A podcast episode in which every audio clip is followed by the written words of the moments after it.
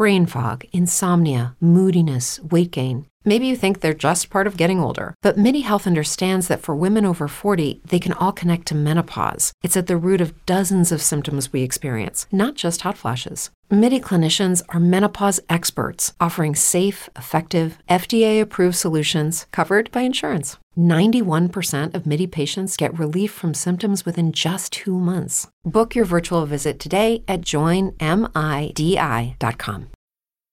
How do you feel great on vacation? Like really good? Easy. You go to Aruba. You'll spend your time relaxing on cool white sand beaches and floating in healing blue water. You'll immerse yourself in natural wonder and find your center on an island where things move at your speed. You won't just feel great, you'll feel relaxed, renewed, and ready for life. That's the Aruba effect. Plan your trip at aruba.com.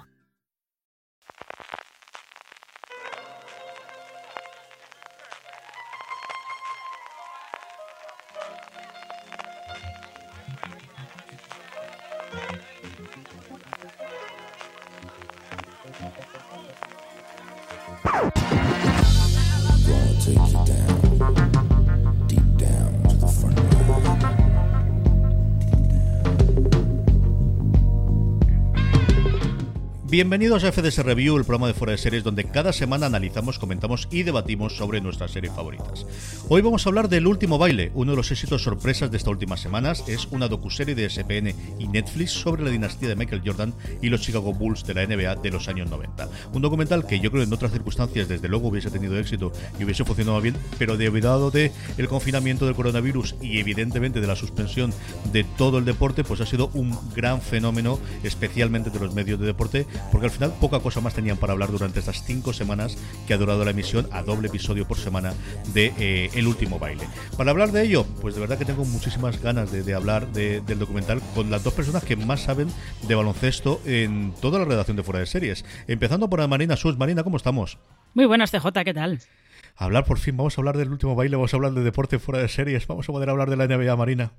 Se puede hablar de la NBA, además, encima de una época en la NBA que era, fue, eh, fue muy interesante, dio para mucho y había gente en Twitter diciendo que a partir de la retirada de Jordan del 98 entró una época de la NBA un poquito aburrida, que es la de principios de los 2000. Para hablar de todo esto tengo, bueno, a mi viejo compañero de armas del Shopping Channel, del, programa de deporte que hacíamos con Miguel Pastor, y la persona, pues desde luego con la que normalmente hablo de baloncesto y veo baloncesto cuando se podía ver también en Alicante, don Juan Galonce. ¿Cómo estamos, Juan?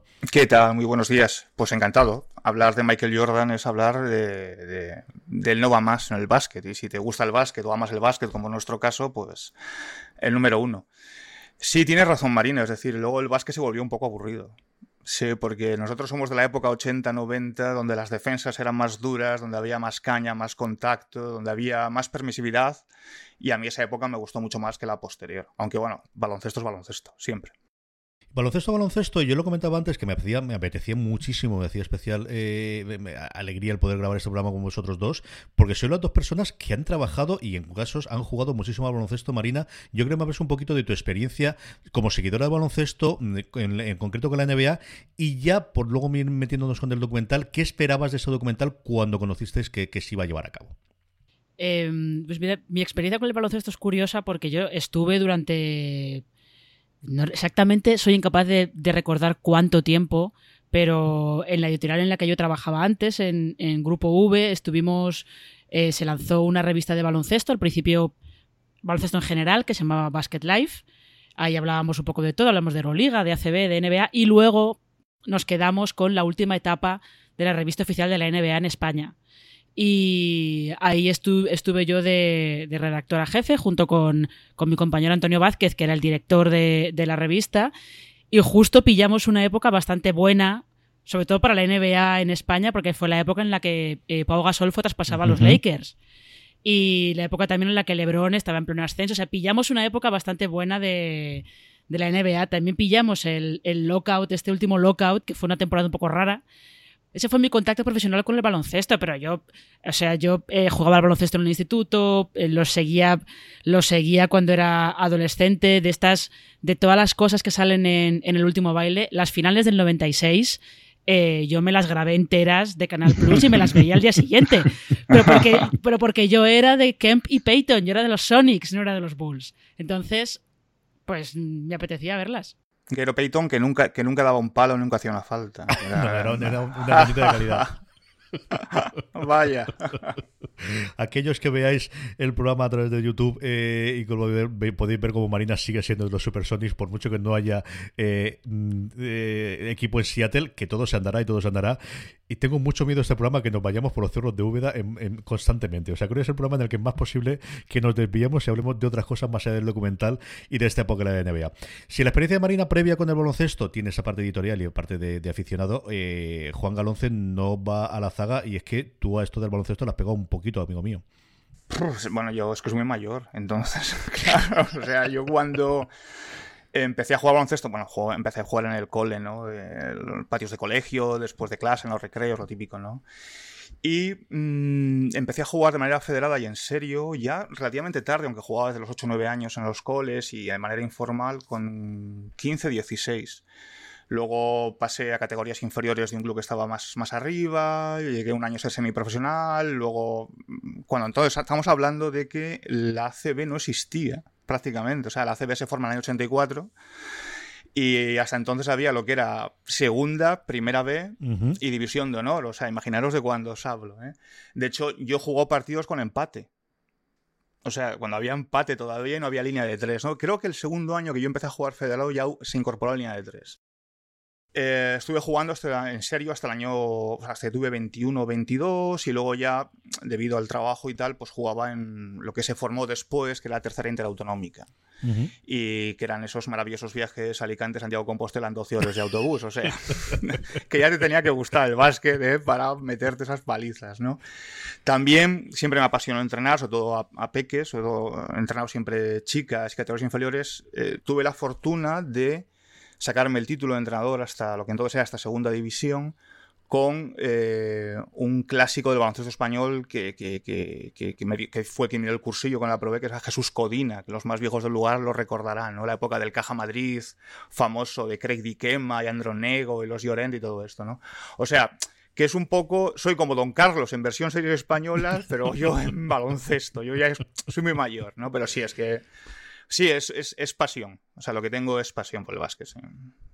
Juan comentaba la parte de entrenador. Eh, yo entrenador no llegué, pero monitor sí. De los pocos títulos en mi vida que me he sacado más allá de las carreras profesionales y cosas de estas, fue de monitor, porque como dice Juan, yo al final eh, jugué muchísimo tiempo, era el deporte, quizás con el balonmano que mejor se me daba de, de, crío, y era una de las cosas que me gustaba, me apasionaba, siempre me ha gustado seguirlo y jugarlo, sobre todo en su momento. Me llegara a sacar el monitor, llegué a hacer alguna prueba en su momento para, para el Lucentum, pero al final no llegué a tener más. Pero sí que eh, hice mucho, yo hacía de lo que entonces se llamaba delegado, que era la persona que hacía las estadísticas claro, porque mm, al final en los campos grandes las sigues, pero el resto no. Y recuerdo, vamos, como si las tuviese delante, la planilla con todos los tiros que ibas apuntando, si había entrado o no y los símbolos que tenías que hacer en un equipo que se llama el Acra en su momento, que era el mejor equipo femenino que había en la provincia de Alicante, no en Alicante, que competía a nivel nacional y que funcionaba muy, muy bien. Y en ese estuvo mucho tiempo. ¿Qué recuerdos? Madre mía, qué tiempos aquellos. En fin, ¿dejamos la nostalgia? No, es que vamos a seguir en la nostalgia, es que es lo que hay. Marina, ¿qué ocurría con esos eh, Chicago Bulls de los, de los 90, sobre todo cuando se llega la noticia de que se va a emitir esto, ¿qué es lo que, qué es lo que te llamó eh, más la atención del proyecto? Fíjate que hay que, yo creo que hay que, puntualizar que eh, la serie no iba a emitirse ahora, se iba a emitir en junio. Creo que se iba a emitir, no sé si coincidiendo con las finales de la NBA o, o justo después o por ahí. Pero claro, con todo este asunto de que de repente no hay ESPN no tenía nada porque estaban todas las ligas paradas, la NBA intentó aguantar con partidos sin público hasta que hubo un par de jugadores de, de los Nuggets, me parece que dieron positivo por, por coronavirus y ya se paró todo. Pero claro, estaban montando. Eh, ahora ellos estaban montando. De hecho, creo que los dos o tres últimos episodios los han montado entre cuatro o cinco personas remotamente desde su casa.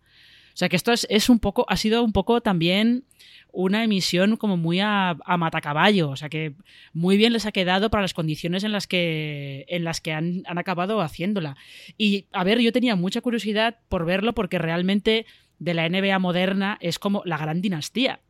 Porque tienes a los Celtics de, de sus buenos momentos, de, Bob Cousy, o, luego los de eh, los de McHale y Larry Bird y todos estos, y tienes a los, a los Magic, hablando de dinastías antiguas, los Magic de Jerry West, los Magic, perdón, los Lakers de Jerry West y, luego los de mm. Magic, pero dinastías en la era moderna de la NBA no había, y la que hay es eh, la de los Chicago Bulls de los 90. Por mucho que luego lo intentaran los Lakers con Kobe o lo hayan intentado los Warriors, eh, incluso lo intentaran los Spurs, solo que los Spurs ha sido una cosa un poco más de solo ganamos en años impares. Pero es la, es la, dinastía moderna y además Jordan evidentemente fue la primera gran superestrella mediática a nivel mundial del baloncesto. Juan, cuando conociste el, el, de qué iba el documental, ¿qué esperabas ver en él?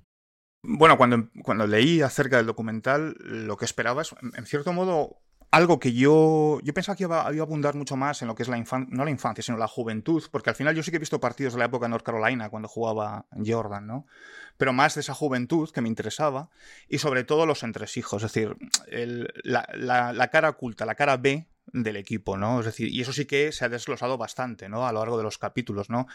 Fundamentalmente porque había un me ha sorprendido muchas cosas, ¿no? No Dennis Rodman, porque Dennis Rodman siempre ha sido mediático y siempre ha sido, pues, Madonna, Carmen Electra, etcétera, etcétera, etcétera, con lo cual siempre está... con la de Bill. O sea, siempre estaba en el, en, el, en el candelabro, que diría aquella, ¿no? Pero yo, por ejemplo, no conocía la historia de Steve Kerr. No conocía el drama de Steve Kerr o el drama de Scottie Pippen. O sea, y quizás porque son. Steve Kerr nunca fue un jugador eh, que diera titulares, aunque luego los dio como entrenador, ¿no? Con los, con los Warriors. Y Scottie Pippen porque siempre estuvo siempre a la sombra, ¿no? del, gran jefe, ¿no? Del gran líder que era Michael Jordan. Entonces ese tipo de cosas son las que me, apetecía. Y sí creo que las ha satisfecho bastante bien. Yo creo que podemos ir ya directamente a la parte con spoilers. Los tres recomendamos el documental a todo el mundo. Nos ha encantado, nos ha flipado. Esta es muy fácil de recomendar. Es decir, aficionados al baloncesto, por supuestísimo. Aficionados al deporte, por supuesto. Y yo creo que toda la gente que tenga morriña, mariña, eso sí, de esos 90, porque al final Jordan era mucho más que baloncesto, era la estrella del momento, especialmente alrededor del 92, un año antes o un año después, con ese torneo McDonald's en París, que, veremos también en el documental, y especialmente con Juegos Olímpicos en el Dream Team. Era una de esas personas bigger than life de, conocer, de, una de las personas más conocidas del planeta. Sí, porque de hecho hay, eh, hay bastante gente que Jordan le suena por Space Jam y, mm. poco más. Y poco más, eh, con lo cual, claro, esa gente que se ha acercado al último baile, pues ha habido, ha habido bastantes cosas que, les han sorprendido. Y, y, sí, yo creo que sí que es recomendable para todo el mundo porque es muy entretenido y sabe bien. Es verdad que es más al final cuando mejor utiliza los clips de los partidos, pero, pero sabe bien urdirlo todo y sabe bien crear los villanos, los héroes. Sabe juntar todas esas cosas, ¿no? O sea que luego el, este director, Jason Hehir, o como se pronuncia el apellido de este hombre, tiene un, un, un documental que hizo para, para ESPN para 30 for 30 que está muy bien. Si alguien, no sé si se puede encontrar fácilmente, pero que se llama The Fab Five, sobre el equipo de, baloncesto de la Universidad de Michigan, donde estaba Chris Webber. Ese es distinto, es muy interesante, pero habiendo visto The Fab Five, pues más o menos ya me esperaba por dónde podía ir este, esta docuserie y aún así me ha sorprendido porque ha ido bastante más allá de, lo que yo esperaba. Yo creo que se confundió con el título documental, pues de los cinco desgraciados, más que los cinco fabulosos, porque la verdad es que eh, es, una generación, bueno, es un quinteto que es el mejor quinteto que se, que se pudo unir en un equipo universitario. Bueno, y los pobres que nunca llegaron a nada. Ninguno de los cinco, eh, sí que cuatro de ellos tuvieron carrera en NBA, sobre todo Chris Webber, pues quizás la más talentosa, bueno, era el más talentoso de todos, ¿no? un talento innato. Y luego yo siempre tendré envidia porque estuvo saliendo con una tal Tira Vance, con lo cual, pues al final, quieras o no, pues se le tiene envidia al muchacho. Pero es cierto que ninguno de los otros cuatro restantes jamás llegaron a ser. Mm, no, no obtuvieron nunca el anillo, ¿no? Porque al final, más allá del, de la pasta, los contratos publicitarios y tal, al final lo que todo el mundo quiere, lógicamente, es el anillo de campeón, ¿no? O sea que los cinco desgraciados podían ser. Luego el que le ha ido muy bien la vida es a Jalen Rose, que al final en la parte periodística le ha funcionado muy muy bien y tiene un montón de cosas y está ahí en pleno funcionamiento. Es una de las estrellas, desde luego, de, de SPN, precisamente, la coproductora. Porque no es que SPN lo haya hecho y Netflix lo ha hecho internacional como ocurre en otros casos. No, no, es que aquí pusieron pasta los dos. O sea, esto no sale adelante si no ponen adelante el, el dinero. Vamos ya con la parte con spoilers. Nada, tardamos un segundo después de que la sintonía y ya hablamos de todo lo que hay, de esas declaraciones, de todos los protagonistas, de las entrevistas y de qué nos ha parecido el montaje y el cómo han separado en los 10 episodios este el último baile.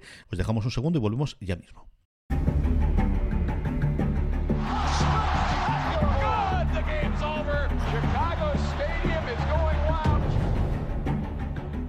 First of all, there's no backstabbing going on here. It's time for me to move on. This will be Phil's last year as the coach of the Bulls. Are the expectations way too high? Where do we go from here? The only question, how long can it last? Estamos ya de vuelta. Aquí hay muchísimas cosas que analizar y muchísimas cosas que comentar, pero evidentemente yo creo que tenemos que empezar por Jordan, genio y figura. Eh, las dos partes. La primera, que Jordan haya firmado el que se puedan utilizar esas imágenes que dan sentido al documental, que es en la última temporada de los Jordan, de los Bulls de Jordan, que no se sabía que iba a ser el último anillo, evidentemente, cuando se rueda, se da acceso de una forma absolutamente eh, inusitada eh, y hasta entonces, que todavía no se había producido nunca, absolutamente todo. Si es cierto que la prensa americana puede meterse en muchísimas más cosas que el europeo no puede estar, especialmente los vestuarios, aquí es con muchísimo más sentido y varias de las escenas más impactantes del documental vienen de ahí, de esa eh, grabación que se sabía que existía pero que nadie había podido utilizar porque necesitaba que la NBA firmase a favor y sobre todo que Jordan fuese, diese su Neil. En cuanto a qué temas iban a tratar o no, y hay muchos temas personales como por ejemplo su divorcio y otras circunstancias, se mete en la parte evidentemente del juego, pero hay otras que no se llega a tratar o parte de la infancia. Tenía que firmarlas y luego lo que le hayan pagado por las dos entrevistas, que yo creo que son las dos primeras entrevistas que da, desde luego de esta profundidad, en muchísimo tiempo, desde aquella absolutamente eh, demencial con las gafas de sol que da en su momento, que aparece también en el documental, Marina. ¿Qué cosas te ha contado Jordan que no sabía o que no sabíamos o que no esperabas o qué es lo que más te ha sorprendido de, toda esa historia alrededor de, bueno, de la estrella del, documental que evidentemente es Michael Jordan? No tanto, ¿eh? Él no cuenta, no cuenta tanto que no, que no se supiera de antes, porque incluso su fama de, tirano con sus compañeros de equipo está bien documentada y, se ha hablado mucho, mucho de ella. Y de hecho es, eh, es un poco, es como una de las no de las leyendas, pero en la NBA de aquellos años el, trash talking era muy habitual. Entre Jordan, Reggie Miller, que era otro trash talker de estos eh, con diploma, como quien dice. No era. o sea, esa fama de tirano que ahora de repente ha habido mucha, gente que le sorprende, eso lo sabía todo el mundo y todo el mundo hablaba de ello abiertamente. Tampoco lo que me ha sorprendido más es eh, cómo se no se termina de explicar, pero como para nosotros, desde el punto de vista europeo, sí que entiendes el génese competitivo de Jordan, entiendes de dónde viene y entiendes de dónde venía esa competitividad extrema suya y el exigirle a todo el mundo, si él daba el 150%, todos los demás a su alrededor tienen, que dar el 150% como él. Y sí que ves, o por lo menos se medio intuye que es una cosa de, eh, no solamente es el rollo este familiar, tienes que ser el mejor, sino el rollo también de eh, afroamericano que destaca en algo y que la familia le dice, es que tú tienes que ser, para que te tomen en serio, tienes que ser el triple de mejor que cualquier chico blanco que juega al baloncesto. Entonces ahí también está el, ese rollo de Jordan de exigirse mucho más, exigir mucho más a todos los demás, porque los estándares que había para él eran mucho más elevados que podía haberlos, pues no sé, para, para Steve Kerr, por ejemplo, o para para cualquier compañero que tuviera en, él en el, en el, equipo. John Paxson, por ejemplo, que es el base de, los tres primeros anillos. Los estándares para él siempre eran más altos por el hecho de ser negro. Y siempre se le mira con más lupa. Que yo creo que eso también es interesante cuando entra el, eh, la, carrera, la carrera política de este senador de Carolina del Norte, este senador negro que es eh, que quieren que lo apoye, pero es demócrata. Y Jordan nunca se moja, no sé que vaya a tenerle a traerle problemas eh, financieros, que es una cosa que es verdad que ahora ha cambiado mucho.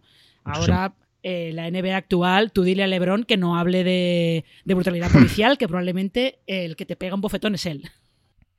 Sí, ahora el anatema de esa parte política es China, ¿no? Lo vimos recientemente y ahora es cierto que se nos ha olvidado todo con el coronavirus, de las movidas que tuvimos en febrero después de las declaraciones del general manager de, Houston, pero ese es quizás el único anatema que hay a día de hoy, porque desde luego de política americana no tiene ningún problema de hablar ninguno de ellos. Juan, ¿a ti qué es lo que más te ha sorprendido de esas dos entrevistas de Jordan o cosas que no sabías o cosas que no intuías o cosas que te hayan gustado especialmente de la parte de Jordan como tal? De la parte como Jordan como tal, bueno, como anécdota me, me hizo mucha gracia, bueno, la afición al juego sí sabía que la tenía, es un jugador, mm, no me decir compulsivo, pero bueno, aficionado al juego. Pero me gusta esa anécdota que cuenta, creo que es Bill Wennington, me parece que es, no sé, cuando van en el avión privado y se están jugando en una parte del avión manos de póker a 20 mil dólares y atrás están jugando manos de póker a uno. Entonces, cuando él va hacia la parte de atrás y se, se, pone, se sienta con los pobres, por así decirlo, los pobres, ¿no? Entre comillas, y quiere jugar, al final, creo que es Bill Wellington quien le pregunta, no, no creo recordar, que le dice, pero bueno, ¿por qué quieres jugar a un dólar? Estás jugando a 20.000 pavos antes de un avión y dice, porque quiero tu dinero. O sea, ese, y, eso ya te da un, es, una imagen súper gráfica de decir, o sea, mediante, mediante el juego a las apuestas, que es un ganador. Es un ganador compulsivo, o sea, tiene que ganar por encima de todo. ¿no? Hay un montón de anécdotas sobre quién le, de, quién, quién le reta o quién le menosprecia, ¿no? Y al final lo acaba humillando, ¿no? Porque es Michael Jordan, ¿no? Pero hay una cosa que lo mencionaba Marina hace un momentito, que es la autoridad moral. O sea, él, al, final él no te dice, haz esto, ¿no? Porque yo soy el líder, el jefe, el que más gana, soy Michael Jordan, sino yo lo hago y como yo te demuestro que lo hago, tú puedes hacerlo. O por lo menos tienes que intentar hacerlo, ¿no? Es muy significativo cuando en el último partido, del, o sea, lo que es la gran final, ¿no? Que Scottie Pippen está lesionado. Es en la 98, que no puede andar, que le ves que, que, va de un, de un lado a otro de la cancha cojeando prácticamente, y sin embargo lo alaba. En la entrevista posterior lo alaba. Es decir, o sea, él no podía andar, no podía moverse, estaba completamente destrozado, pero dejó, echó el rostro al final. Entonces yo creo que eso es lo que él valoraba por encima de todo. Pero por ese, ese tipo de autoridad moral que la ejerce quien no lo hace, no te dice que lo haga, sino que yo lo hago, si tú lo haces, tú lo puedes hacer. Y a mí eso me parece, me parece maravilloso. Por eso para mí no es un villano. Es un héroe, porque él daba, como decía Marina, al 150% en la cancha. Si yo lo doy, tú lo das y además Mm, con una, con una ética de trabajo brutal, en los no solo en los partidos, en los entrenamientos, era un tío que no fallaba, o sea, no como de Roma, que me voy 48 horas de mambo, ya volveré si vuelvo, o sea, no, él estaba el primero y si iba el último, es decir, entonces, claro, al final, ¿cómo le puedes tachar de villano? Por muy exigente, por muy duro que sea, por muy trash talking que haya, ¿no? Es decir, o sea, no, no le puedes echar de villano. Bueno, por lo menos yo no, desde luego. Eso, eso, eso es curioso, es una, esto es otra anécdota pequeña, porque yo me acuerdo que esta, esa entrega de Jordan del trabajo a tope, eso se lo ha ido pasando a todos los jugadores que lo han tenido a él como ídolo, ¿no? Y lo tenía Kobe Bryant, por ejemplo. Era un tío que si había tenido un, un, un, mal, un mal día de tiro en un partido, se quedaba después tirando, tirando sin parar hasta que lo metía. Y mm, eh, yo me acuerdo que eh, en la Copa de la Reina Femenina de este año había una jugadora en, en Avenida, Jewel Lloyd, que era protegida de Kobe Bryant. Era, era su mentor, era la que le ayudaba a, a, mejorar y tal. Y esta chica, en uno de los, creo que fue la semifinal, tuvo un partido horrible. No metió nada. Se quedó, acabó el partido, se quedó tirando ella sola como una hora fácil, ¿eh? hasta que se vació todo el pabellón, ella sola tirando, tirando, tirando, tirando para mejorar el tiro. O sea que es una cosa que no solo la tenía Jordan, pero que luego todos los jugadores que lo tenían a él como ídolo lo han ido, lo han ido aplicando. Sí, yo creo que es el origen de, Es además ese momento en el cual la gente empieza a cuidarse muchísimo más, que no es que no se haya cuidado previamente, pero el que el gimnasio es una cosa necesaria, y no es el gimnasio, sino que mm, cuando no estás en temporada no puedes hacer barbaridades. Eso de que en temporada te abandonas y quitando el tabaco, y no el tabaco, los coiba, no nos volvamos locos. Hmm. O sea, aquí fumamos lo que fumamos.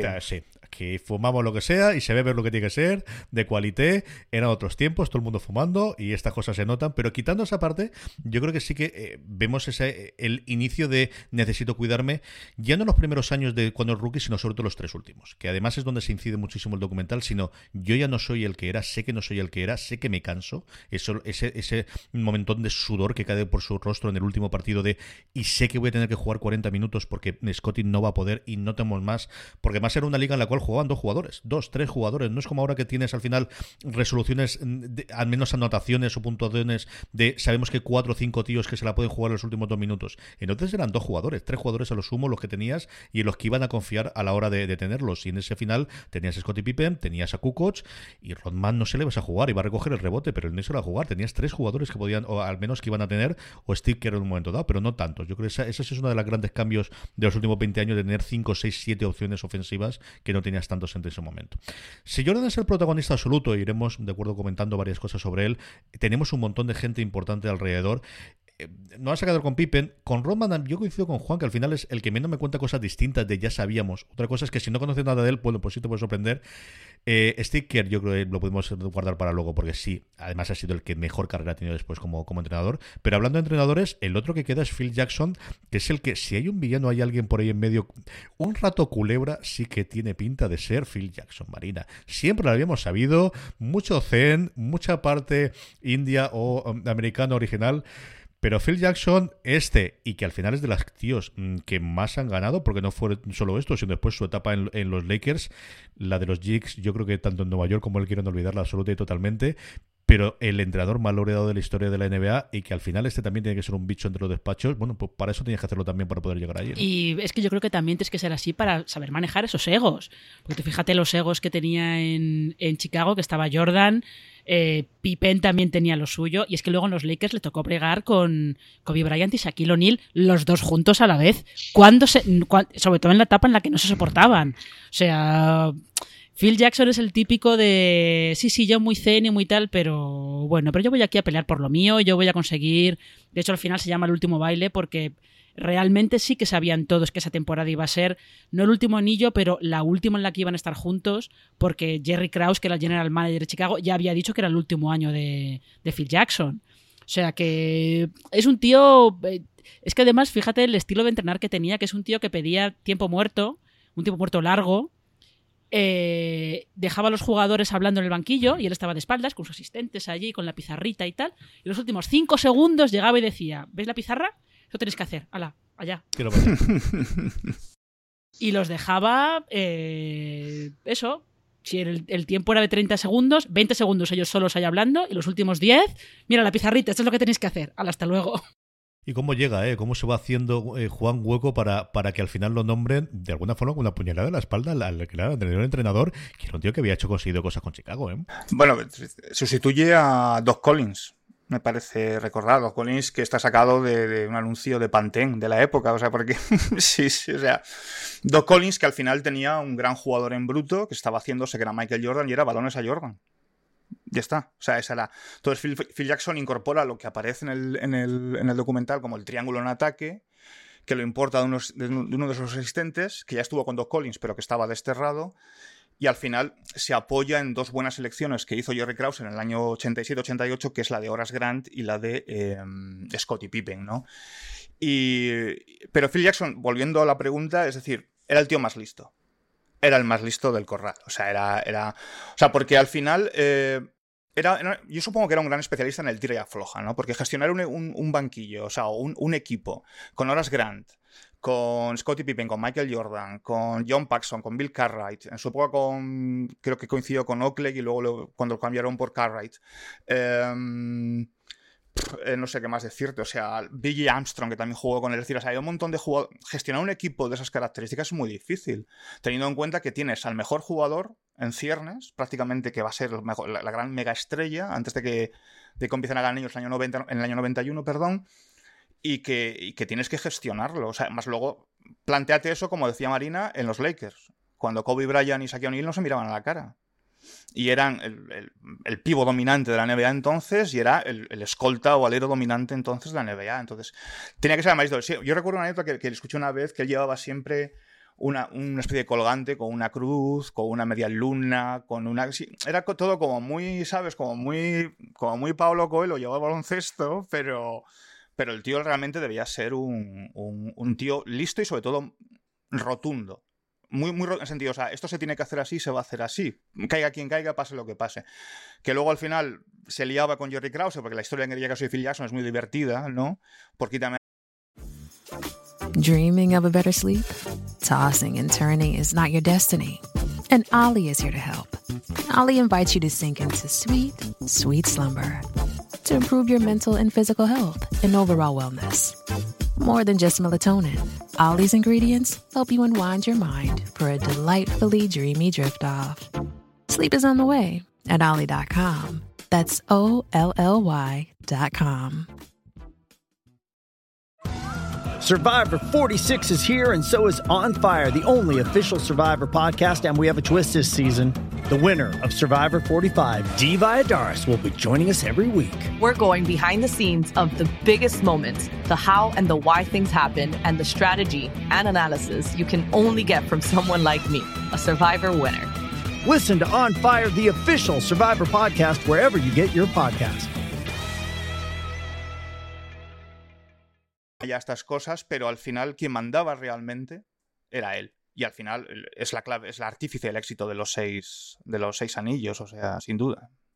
Hemos hablado de Jerry Krause un par de veces y él sí que se nos presenta como el villano desde el principio del, documental Marina, como la persona que rompe los, Bulls. Y yo creo que he oído las dos oleadas, ¿no? De este es el que se lo cargó todo y luego la siguiente oleada que está viendo sobre todo en los medios americanos es ya, pero es que fue él también el que lo montó inicialmente. O sea, mm, sí, para cargarte algo lo tienes que haber construido y al final él es el general manager durante los seis anillos, así que algo de peso podría tener. Y luego es impresionante. Yo no creo que a día de hoy se pudiese hacer, y menos todavía rodar, eh, las cosas que le dicen los jugadores y cómo lo tratan los jugadores. Y yo creo que eso es una de las cosas que más han cambiado los últimos 20 años. No creo que nadie, no tengo nada claro que se hiciese. Y si se hiciese, no creo que absolutamente ningún jugador de la NBA de hoy permitiría que le grabasen haciendo o diciendo las barra barbaridades que le decían a este pobre hombre. Pues que eso, que estaba un poquito contenido y que tenía físicamente era lo que era. y no se lo dejan recordar en ningún momento, se lo dejan eh, olvidar los jugadores en esos momentos que tenemos en los, en los autobuses Marina. Sí, pero eso es porque ellos deciden, sobre todo Pippen y Jordan, deciden que, Jerry Krause es el malo de la película. Que es el malo de la película, que por su culpa se, va a romper el equipo porque no soporta a Phil Jackson. Y, y Jordan deja muy claro que él no va a jugar para otro entrenador que no sea Phil Jackson. Pero es, justo lo que tú dices, es verdad. O sea, Jerry Krause, eh, sobre todo al, eh, al, principio, a los primeros 90, es el que tiene esa inspiración de, pues vamos a elegir en el draft a Scottie Pippen, que no lo eligen muy arriba, lo eligen eh, abajo. Vamos a hacer traspasos para ver si conseguimos llegar arriba para hacer buenas elecciones del draft. O sea, como general manager hizo muy buenas elecciones. Lo que pasa es que es también eh, es también esta cosa que tiene justo cuando ganan el, sexto anillo, en el que ya eh, lo ves que empieza a pensar, que al final hay que pensar que estos equipos de la NBA son grandes empresas. Entonces hay que pensar, piensan como, ahí llega un punto que piensan como una gran empresa, de yo tengo estos, estos activos, ahora mismo valen mogollón.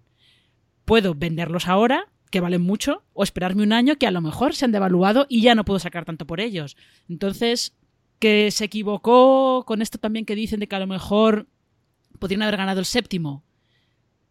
Bueno, no lo sé porque la temporada siguiente fue la del lockout, o sea que la del lockout del 98-99, o sea que no sé yo, que fue una temporada un poco rara. Mm. Hay que entender que un general manager no solamente mira por lo deportivo, sino que está mirando también por la parte empresarial. Y ahí al final pudo más la parte empresarial. Que no es muy justo que, que pinten a Kraus como el villano. No, pero como está todo contado desde el punto de vista de Jordan, para Jordan era el malo de la película. Y además es que desgraciadamente es el único que ha fallecido de todo el, elenco que tenemos aquí. Solamente podemos hablar porque la gente habla de él, especialmente Reinsdorf, el, dueño de la franquicia, no solo de él, sino también de la franquicia de béisbol, que es de donde viene Kraus. Y al final Kraus es que realmente es el artífice. O sea, tienes esa parte, es él el que contrata al entrenador y con el triángulo, cuando contrata a Michael Jordan y dice quiero que se Dante, parte por lo cual ficha a Phil Jackson y es él el que le va a Phil Jackson, o que luego se lleven como el perro y el gato y a matar y acabe aquello, es porque cree que Phil Jackson sí va a poder implementar ese sistema con el que él cree que tenga esos Chicago Bulls eh, ganadores finalmente, Juan, pero eh, al final pues eso, es la persona que choca contra los héroes o contra los, ganadores y yo creo que sí tiene esa fase ligeramente sacada de contexto, pero yo creo que lo ahorca para siempre decir que la organización no son las que ganan los anillos, no son los jugadores. Que hijo mío, que tú llegas que sabes cómo es la prensa, cómo se te ocurre decir estas cosas. Sí, sí, sí.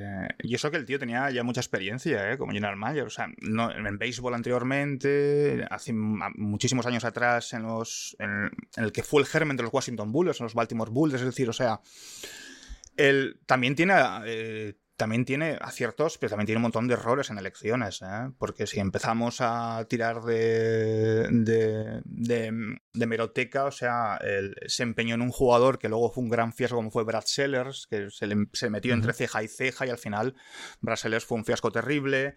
Eh, fichó a Luke Longley, también en su momento, que Lou Longley también había cara de comer aparte, es decir, o sea, porque a Lou Longley le pones eh, un traje de pieles y lo pones de figurante en Juego de Tronos, o sea, pues más allá de esto no podía. También es cierto que en aquella época los pivos de los Bulls eran para meterles todos en una serie de televisión, o sea... Lo mejor del mundo no. No, Dave Corzine era el doble sin duda de, de Brolin en Hotel, o sea, sin duda alguna, vamos, o sea... Pero bueno, también es cierto que uno de los grandes momentos, los puntos de inflación de Krause se empieza a labrar el esa mala fama no, pero ese, ese conflicto que va a tener siempre constantemente con Michael Jordan es cuando cambia Charles Oakley por Bill Cartwright. O sea, los, los Bulls necesitaban desesperadamente un, un, pivot, un pivot en condiciones, Bill Cartwright lo era, pero, y lo cambian por algo que, que era él Charles Oakley había, había, había, sido una especie de, de, de, mentor o protector de Michael Jordan prácticamente desde que, desde que estuvieron juntos en los Bulls, ¿no? Entonces, y eso ya a partir de ahí yo creo que Krauser le pusieron, le hicieron la cruz, Michael Jordan sobre todo, ¿no? Pero, pero también te digo, tiene un montón de aciertos y errores. El Scottie Pippen y Horace Grant, Horace Grant en la misma elección del draft fue un acierto, eh, coño, pues incontestable, es decir, o sea, fue un exitazo. Pero también es cierto que se equivocó un montón de veces. Al final, General Mayer es como decíais antes, es decir, al final tiene que buscar, tiene que saber cuándo acaba el ciclo y cuando acaba el ciclo es el momento de la renovación. Y entonces vender al alza cuando tienes, eh, o traspasar al alza para poder conseguir buenos contratos, o sea, no buenos contratos, buenos jugadores en proyecto de futuro o buenas selecciones de draft para futuro, también es una decisión muy complicada. O sea, al final General Mayer siempre es el malo. De una u otra manera, siempre es el malo. Marina, tenemos un montón de jugadores más, evidentemente, de que Michael Jordan, de todas las entrevistas que, que, hemos visto. ¿no? Al final prácticamente hay tres episodios individuales, uno con Pippen, otro con Rodman y otro con Kerr, que yo creo que podemos eh, acumular y, hablar de las tres en conjunto.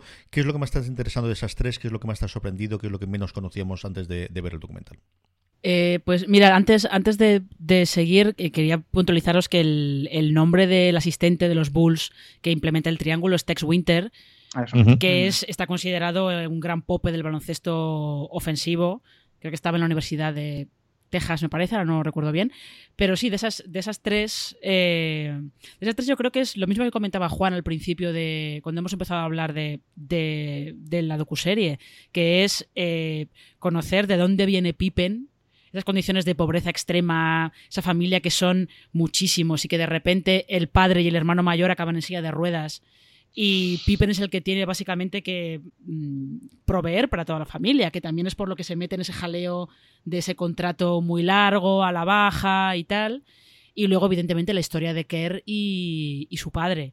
Que yo sí, yo sí que sabía algo, porque en la revista de la NBA, la, te la temporada aquella del Lockout, hicimos un, un, especial sobre estos Bulls y entonces empezamos a sacar allí temas de, de todos los jugadores.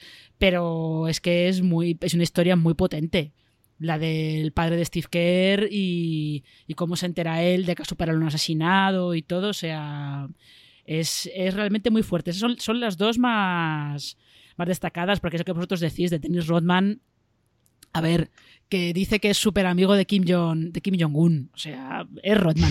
Es que Neta, ¿para qué? Es decir, no hace falta más y con el nombre y el apellido es suficiente, o sea, a mí también me pasa igual, o sea, yo, yo no sabía la historia de Steve Kerr, ¿eh? ni cómo había fallecido su padre en la universidad en Beirut y cómo ha sido el asesinato y tal, y la de Scottie Pippen me fascinó. Entonces, te das cuenta de que, de, de que como Scottie Pippen, a través del sacrificio, entra en esa dinámica que impone Michael Jordan en, en, los Bulls, ¿no? Para poder llegar a conseguir esos seis anillos, ¿no? Y Steve Kerr también, me llama mucha atención cuando le dan la noticia por teléfono y se va a entrenar. O sea, es decir, o sea, en ese momento, pues el cuerpo no lo tienes, lógicamente, para ir a entrenar, ¿no? Se va a entrenar. Es decir, o sea, entonces, claro, eso repercute más adelante en, esa dinámica de grupo ¿no? que crea Michael Jordan con esa, entre comillas, tiranía, ¿no? donde la exigencia está por encima de todo, a pesar de todo y, por encima de cualquier circunstancia. A mí sí que, sobre todo, la, más que la de Kerr, me llamó la atención la de, la de. No la conocía en absoluto, vamos. Y me, me, me pareció increíble.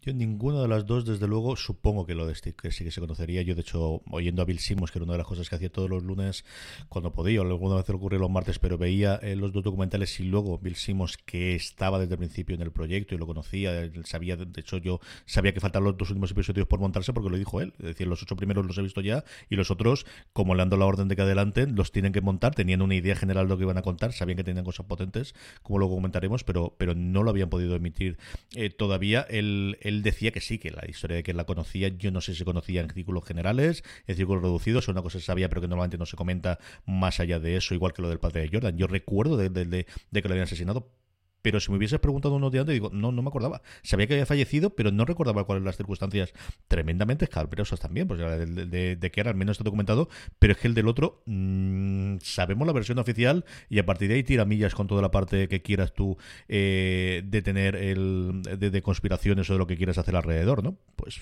en fin, esto es lo que ocurre. Cosas que podemos comentar sobre el documental también, más allá de esto, es la forma en la que está contada, Marina, y es esta centrarlo todo pues en el material más potente que tienen ellos evidentemente que es esos ese rodaje exclusivo esas imágenes exclusivas de la última temporada y a partir de ahí hacer pasos hacia atrás hacer constantemente movimientos hacia el pasado centrándose también es cierto sobre los tres últimos años que realmente yo creo que el, grueso también por la persona a la que vamos a dedicar los episodios Horas Gran por ejemplo no tiene un episodio. Yo creo que es uno de los grandes si no olvidados sí, porque yo era muy de Horas Gran me gustaba mucho creo que luego tuve una carrera muy interesante más allá de, de los Bulls acabando incluso con ese anillo primero de los 2000, es decir, que al final jugó muchísimo tiempo de la NBA, ganó un anillo con los Lakers en los primeros 2000 de, de Kobe y de, y de, y de Shaquille, y se centran mucho en esos tres. ¿Te ha mareado? ¿Te ha gustado? ¿Cómo te ha parecido esa parte de siempre contamos cosas de la, última temporada y luego tiramos hacia atrás, Marina? No, me ha, parecido. Al principio te, descoloca un poco porque te das cuenta de que al final el documental va a ser más sobre la carrera de Michael Jordan en los Bulls que sobre esa última temporada pero, pero creo que eh, es, una, es una buena elección, sobre todo para contarte algunas cosas que te explican o cómo era ese equipo o te explican cosas que pasan en la última temporada. O sea, pues, por ejemplo, está bien que te cuenten de dónde viene toda la animadversión que tienen hacia Jerry Krause, por ejemplo, eh, o que sepas de dónde viene la exigencia extrema que tiene Jordan hacia todos sus compañeros. Entonces, ese, que es una táctica muy vieja de, los documentales. El te cuento esto, ya te voy a ir hacia atrás y te voy a, te voy a, a explicar de dónde viene eso que estás viendo, que estás viendo ahora. Y me estaba acordando cuando dices de, contar esto, el, odio a Isaiah Thomas, oh. de esas cosas que también me gustó mucho, que recordábamos, y, el cómo todavía 30 años después, 30, sí, 28 años después de la nominación de Dream Team, todavía esa no se la perdonan ni el uno al otro, ni el otro al uno, de esa llamada de, pero va a ir él, y que no tenga que decir quién es él, ese es su momento glorioso, Marina.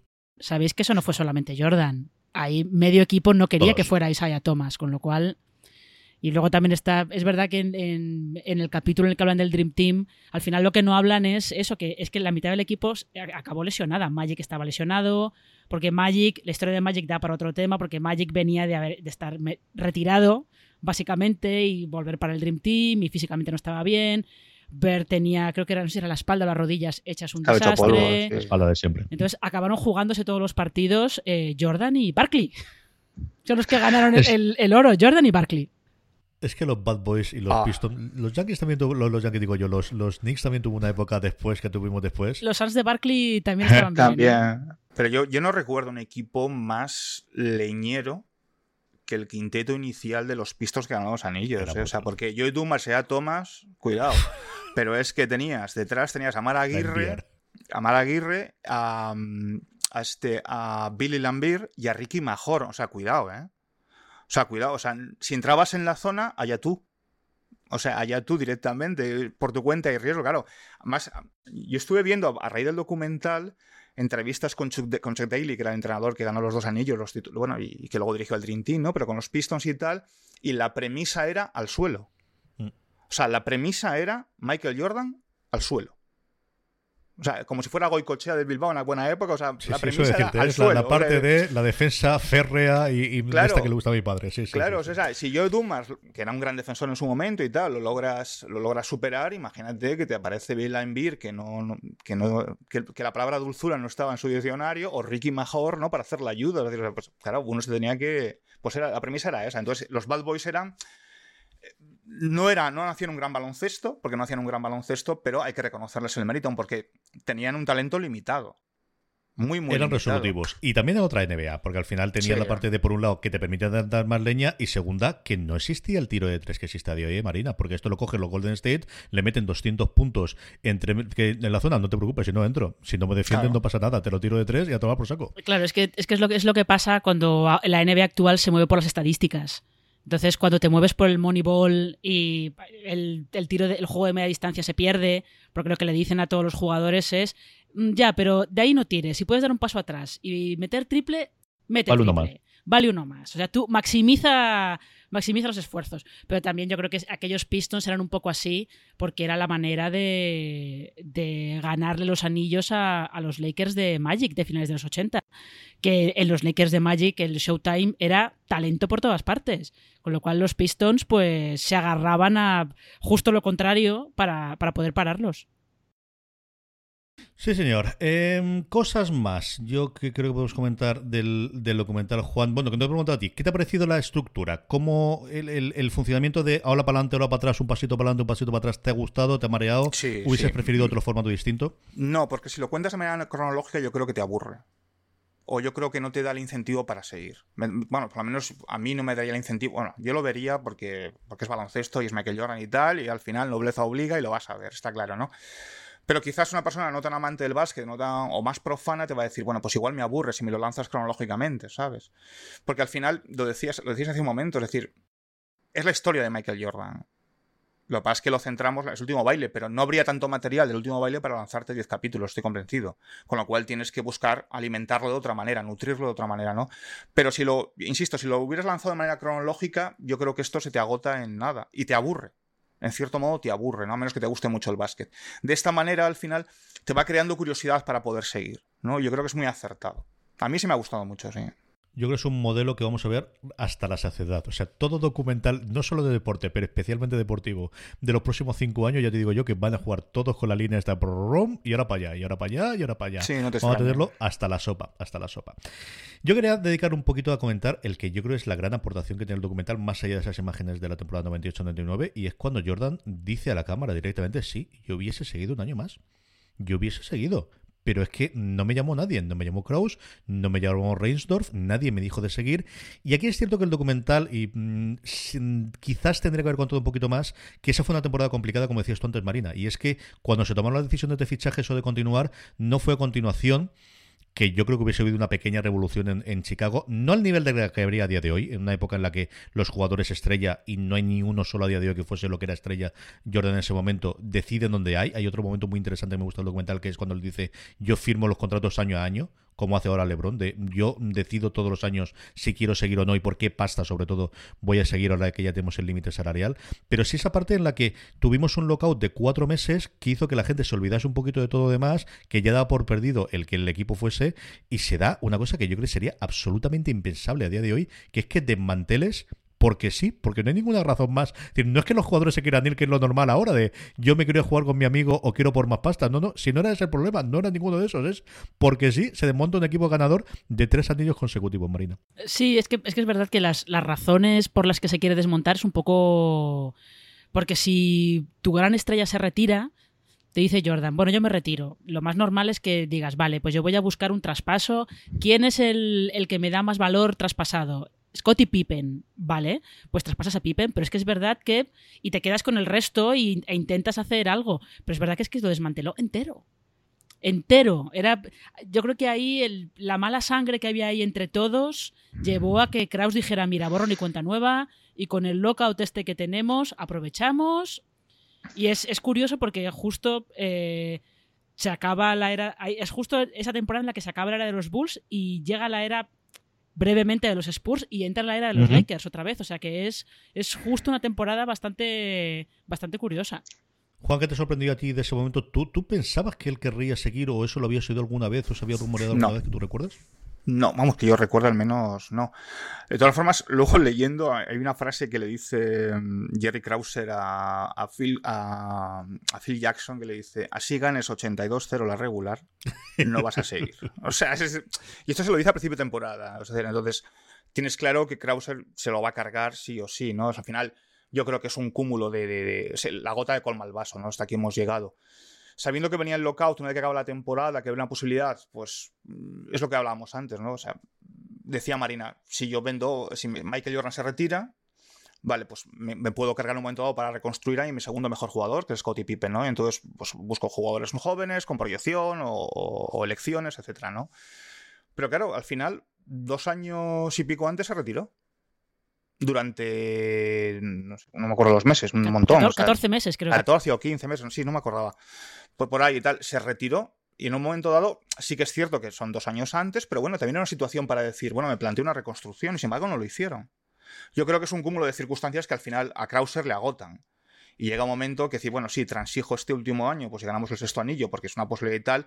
Y digo, de ahí esa, esa frase, ¿no? Tan lapidaria, ¿no? Así ganes 82-0, el año que viene esto se acaba, ¿no? Es decir, sin embargo, hay, una, hay un momento en la conversación con Michael Jordan, a raíz de esto, que le preguntan y él te dice, sí, yo creo que si nos hubieras dicho a todos que continuáramos un año más para ganar, intentar ganar el séptimo, él dice, yo estoy convencido que todos hubiéramos dicho que sí. Más allá de los salarios, yo creo que era una cuestión de ya de, de, de, orgullo, ¿no? Por su parte. Pero Krauser lo tenía claro. También, claro, el hombre venía, le, venía machacando desde hace, pues no sé, 10, 12 años. Al final, la venganza ¿no? Pues, pues fue, fue un plato que realmente se sirvió frío. Pero yo creo que si se hubieran planteado esto, y se hubieran negociado de otra manera y hubiera, y hubiera seguido en el cargo Phil Jackson como entrenador jefe, yo creo que sí, que sí hubieran seguido. Yo creo que ahí es Reinsdorf la clave y al final él sale muy de rositas en ese lado porque él fue el que dijo que Phil Jackson volvía de nuevo. O sea, es que Phil Jackson no tenía que haber entrado esta temporada. Krause ya se lo había cargado y entonces el jefe, el que el dueño del equipo, que es el dueño, dueño de verdad, se coge su avión privado, se planta donde está Phil Jackson y le dice, vente a entrenar. ¿Cuánto quieres? Esta pasta está filmada y arreglado. Y Krause se la come. Que podía haber hecho el gesto de me indigno mucho al siguiente y dimito. Yo creo que ha llegado el caso entre mantener un cuarto año que hubiésemos visto que hubiese ocurrido. O sea, yo no tengo nada claro que hubiesen ganado el siguiente anillo sin refuerzos y cosas y al final ya estamos hablando en el en el futuribles y evidentemente, pero es muy divertido hacer esto, así que por eso lo hacemos. Pero eh, si Reinsdorf dice tiramos para adelante, no, pero yo creo que fue un cúmulo de Klose evidentemente no. Reinsdorf empieza con el lockout donde él tiene muchísimo peso, porque al final es uno de los, de los mm, dueños de baloncesto que más peso ha tenido históricamente, tanto en el límite salarial como en el CAP, como en toda la parte financiera, siempre ha tenido muchísima responsabilidad y ha sido un pequeño líder dentro de los, de los grandes directores, pues por la edad que tiene y porque también te poseía un equipo de, de béisbol como, como eran los, los White Sox y ese tipo de cosas.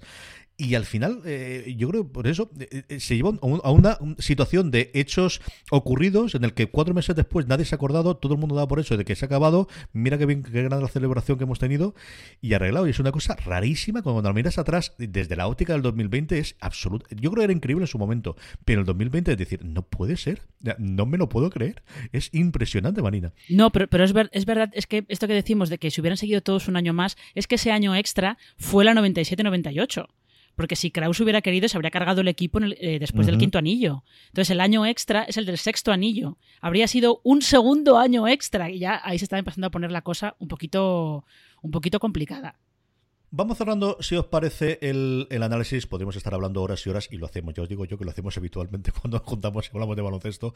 Juan, cosas, momentos que hayas visto y que te hayan gustado del documental y sobre todo, cosas que hayas echado en falta. Momentos o circunstancias o cosas que hubieses querido que te contasen en los 10 episodios y que has dicho, mmm, esto sí, pero igual más. Eh, por ejemplo, eh, la primera imagen es impactante de Michael Jordan sentado en pantalón corto en el sofá con el copazo y el puro, o sea, mirando a cámara y diciendo, sabes quién manda, ¿no? O sea, después de 23 años sabes quién manda, ¿no? Entonces, ya, eso ya es una declaración de intenciones, ¿no? Además lo escribió Marina en, en su día en Fuera de Series y es verdad, o sea, es yo soy el que manda. Yo te digo cuándo le das al play y cuándo le das y cuándo le quitas el play, ¿no? Eso para empezar. Pero me hubiera gustado mmm, quizás más, pues por ejemplo, dedicarle más tiempo a Tony Kukoc. Me hubiera gustado, por ejemplo, a esos, hablando del equipo ¿eh? en concreto, de Michael, Jordan, de Michael Jordan yo creo que se da lo que se tiene que dar. Por ejemplo, a mí no me interesa nada lo del divorcio con su primera mujer, ni cosas así, ni, ni, ni ni, por supuesto una posibilidad de, introducir la segunda época en Washington, es decir, a mí eso no me interesa, ¿no? Porque al final estás hablando del último baile, que es la temporada de, del sexto anillo de los, de los Bulls, ¿no? Pero sí haber introducido, haber jugado un poquito más con los secundarios, ¿no? Es decir, al final hay una serie de secundarios que, que, que, que tienen una parte más o menos, bueno, más, una parte al final es no es tan importante como los titulares, naturalmente, es una perogrullada, pero que tienen cierta relevancia y que me hubiera gustado tener. O sea, porque de Kukoc sale efectivamente y tal, se le da un poquito de relevancia con aquello de que iba a fichar, iban a pagar más que a Scott y Pippen, con lo cual se crea un pequeño revuelo y tal, pero hay un montón de secundarios alrededor que no, que no, no tienen que no tienen relevancia. Me hubiera gustado saber más de Bill Cartwright, por ejemplo, que luego tuvo una, joder, luego tuvo una carrera bastante laureada como entrenador. Es decir, o sea, hay jugadores de los cuales eh, me hubiera apetecido saber más. Pero de Michael yo creo que está lo justo. O sea, más allá del ámbito personal, que es lo de la muerte de su padre, que sí tiene una importancia, yo creo que pues, pues, pues, pues capital casi en el documental. De Michael Jordan no. O sea, porque si no, al final, ya sabemos que la historia de Michael Jordan, pero al final, si no, deriva más hacia Michael Jordan todo, más que al, coño, al título del, del, propio documental, ¿no? Y del documental que es el último baile, ¿no? Que es el sexto anillo de los Bulls. Marina, ¿qué te ha gustado a ti y qué has echado de menos, sobre todo?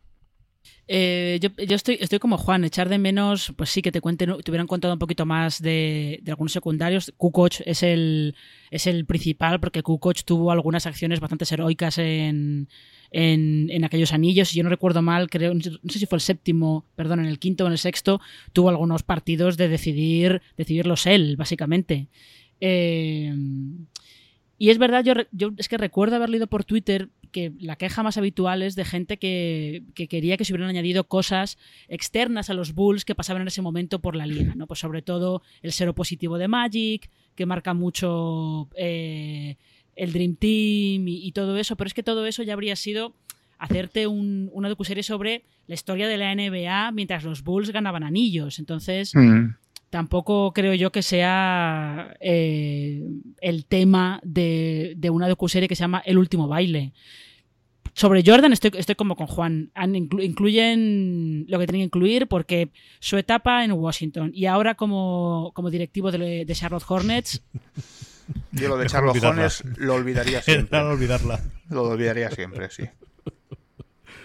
Esa sería, desde luego, un spin-off para hacer de por qué la gente que es tan, tan, tan laureada y tan buena eh, funcionando, algunos salen buenos entrenadores, pero casi ninguno sale buen directivo, ¿no? Y el, yo creo que las teorías de quizás lo que necesitas ahí, lo que exiges, o, la idea tuya de igual que yo lo pude lograr, lo otro lo pueden lograr, y no, no todo el mundo es como tú, querido, y no puede funcionar, es una cosa para hacerla. Eh, sobre esto de spin-off, Marina escribía en fuera de series dos artículos, uno que son siete historias que insinúan la docuserie y que se podrían alargar un poquito más, y posibles spin-offs o continuaciones o, motivos, o motivaciones para hacer eh, otro documental. Y luego la crítica que comentaba antes previamente también, Juan, la tenéis las dos disponibles en fuera de series.com para seguir hablando y leyendo sobre el, último baile, porque este review ya ha terminado. Marina Such, un verdadero placer por habernos juntado y, hablar un ratito de baloncesto en fuera de series. Un beso muy fuerte, guapísima. Igualmente, y ya sabéis, como le decía Montes también a Jordan, que creo que es mi mate favorito de él, es muy fácil si lo intentas. Don Juan Galonce, un verdadero placer. Buscaremos más documentales para que podamos hablar de, estos y muchas más cosas en fuera de series. No lo hace un fuerte querido. El placer es mío, un abrazo. A todos vosotros, como os decía, tenéis más contenido sobre series en fuera de series, incluidos series documentales y esos dos artículos de Marina. Gracias por escucharnos, gracias por estar ahí y recordad, tener muchísimo cuidado fuera.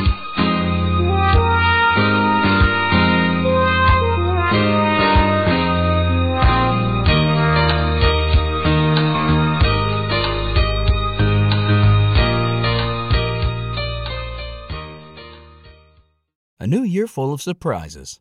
But one thing is always predictable postage costs go up. Stamps.com gives you crazy discounts of up to 89% off USPS and UPS services. So when postage goes up, your business will barely notice the change. Stamps.com is like your own personal post office, wherever you are. You can even take orders on the go with the mobile app. No lines, no traffic, no waiting.